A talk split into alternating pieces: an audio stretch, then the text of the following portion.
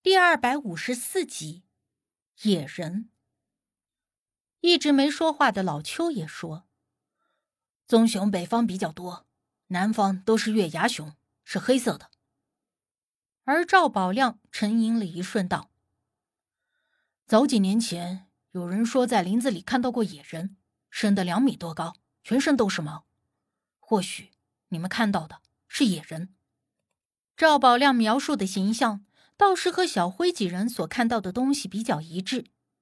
小辉又说：“刚才他们几个人一直在寻找刘队长的踪迹，突然听到背后有东西追过来，小辉立刻扔了一个手电筒出去，随即带着几个人向另一侧跑过去躲避。夜行动物一般对光都会特别的敏感，手电筒的光亮成功的吸引了那个东西，而小辉四个人躲在角落里，也看到了那个野人。”那野人先是看了半天手电筒，发现没有什么意思，之后就在周围转悠了一会儿，然后慢悠悠的离开了。那刚才的信号弹不是你们发射的吗？我闻言问道。小辉没有说话，小贾带着歉意说：“我一时手滑了，抱歉。”我和无忌听到了以后，差点气得翻了白眼。我们都已经找到了刘队长的踪迹，看到信号弹。以为他们四个人遇到了危险，才连跑带颠的冲了过来，结果是他手滑了。那你们找到什么线索了吗？小辉拿出了一只鞋子。我们找到了武迪的鞋。这鞋子确实是武迪的，而我和无忌还有赵宝亮三个人看到鞋子的时候，都有些惊讶。难道刘叔叔和武叔叔两个人走了相反的方向？我疑惑的问道：“你们找到刘队长的线索了？”小辉敏锐的察觉到我话中的意思。嗯，我们发现了刘叔叔的脚印，还以为他们应该朝着那边走了。小辉也奇怪，这刘队长并不是个粗心大意的人呢。他不但没有叫醒我们，竟然还和武帝分开相反的方向走了那么远，这到底是为了什么？折腾的这会儿，眼看天就要亮了。无忌说：“咱们先把人找到，再说其他的吧。”随即，我和无忌还有赵宝亮三个人又返回了原先找到刘队长脚印的方向。而这一走，差不多又走了半个多小时。就在我又困又累、又饿又心烦气躁的时候，赵宝亮忽然指着前面说：“哈，找到了！”我精神一振，朝着他手指的方向看去，果然看到了一个人靠着树坐在那里。借着晨曦的光晕去看，好像的确是刘队长。我们三个人立刻跑了过去，一看，果然是刘队长。他正靠在树干上，歪着脑袋，似乎是睡着了的样子。无忌立刻上前查看，说刘队长的呼吸和脉搏都有些弱，但身上并无外伤。随即拍了刘队长几下，但是他一点醒过来的迹象都没有。会不会是受了什么内伤？我突发奇想的问。无忌没有立刻应声，而是用手将刘队长从头到脚的骨骼摸了一遍。应该不会，而且他的呼吸脉搏虽弱，却并非昏迷。无忌说：“刘队长的情况和睡着无异，只不过……”呼吸和脉搏都相对的变弱了而已。难道是中邪了？我如此想着，便下意识的伸手摸了摸刘队长的额头，但是却体温正常，并不像中邪。无忌从包里拿出了一副银针，但并不是平时用的天针，而是正常的针灸用的长针。我知道他总是带着这些针，但也没见到他正经用过。也不知道他是不是真的会针灸，似乎是要印证我的猜想。无忌拿出了一根针，分别扎了刘队长的几个指尖，并不是轻轻的扎一下表皮，而是把针头深入到了手指中。我在旁边看着都觉得疼，突然就想起了早年间看过的《还珠格格》，想起了那个容嬷嬷恶狠狠的拿着针去扎紫薇手指头的场景。但容嬷嬷和无忌一个是害人，一个是救人。扎了几下之后，刘队长却依旧没有要醒过来的迹象，这就奇怪了。正常人就算是昏迷了的，被这么扎几下也都要疼醒了，可是刘队长却没有反应。无忌皱了皱眉头，又换上了一根天针，扶着刘队长的脑袋，一针就扎在了他的后脖子上。而就这么一针下去，刘队长突然啊了一声，竟然一下子就坐了起来，连着大喘了几口气，然后一脸懵逼的看着我们三个人。刘叔叔，我试探着叫了他一声。刘队长看着我们，定了定神。呼吸也渐渐的平稳了一下，才问道：“我这是怎么了？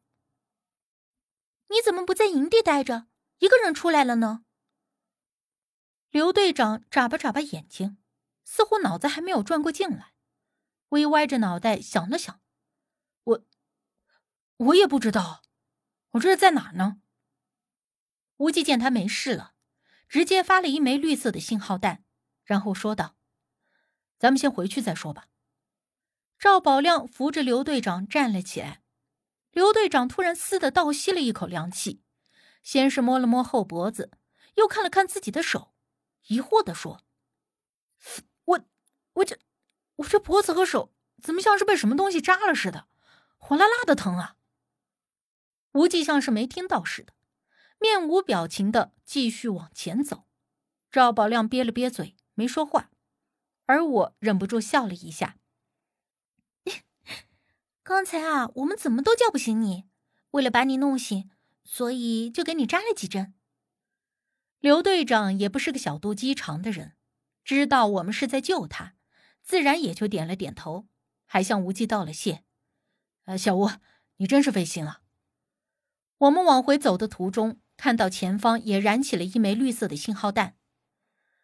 证明小辉他们也找到了武迪。回到营地的时候，小辉他们先一步到了，正围在武迪的身边，不知道怎么办好。看到我们带着完好无损的刘队长回来，小辉几个人都很高兴。但是武迪还躺在那里没有醒过来。我们找到他的时候，他趴在一块大石头上，怎么叫他也叫不醒，身上也没有发现有什么伤。小辉对我们说。看来他的情况和刘队长一样。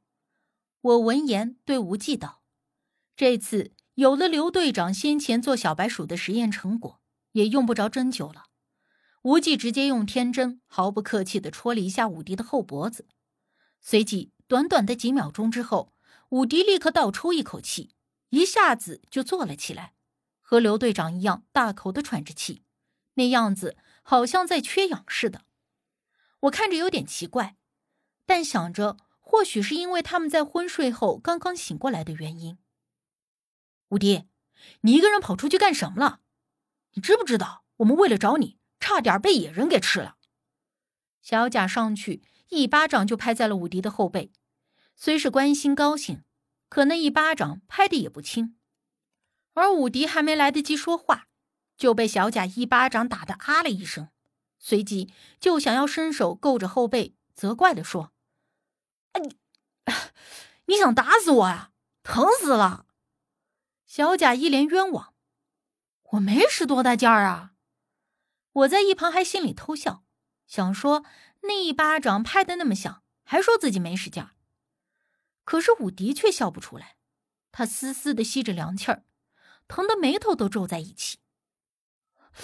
这这不对呀！我感觉我这后背……都被你给打烂了！哎呦，疼死我了，疼死我了！小贾不服气，说武迪故意冤枉他，上前就要扒武迪的衣服，看看有没有被打烂。而武迪竟然没有拦着，还配合的让小贾给他脱掉了外套，掀起里面的速干衣。我见武迪这么认真，不像是开玩笑的样子，顿时也收了笑，上前去看。武迪的衣服一撩起来。我们顿时看到他的后背那红彤彤的一大块印记。这，这这真是我打的呀？这不可能啊！我我真没用多大劲儿，而且还隔着衣服呢。小贾看愣了，急着解释道：“这不是你打的。刘队长上前，严肃的沉声道：“很明显，武迪背后那比手掌大一些的一片红色印子，像是被什么东西砸之后打出来的红，而且最中心的位置已经有点发紫了，显然受伤已经有一段时间了。你什么时候受的伤？”刘队长问武迪。武迪一脸懵逼的摇了摇头：“我也不知道。”刘队长。你有没有哪里疼痛？无忌忽然看向刘队长，问道。刘队长皱着眉头，似乎是下意识的摸了一下自己的左腹部，然后皱眉撩起了衣服，竟然也有一块和武迪类似的红色伤痕。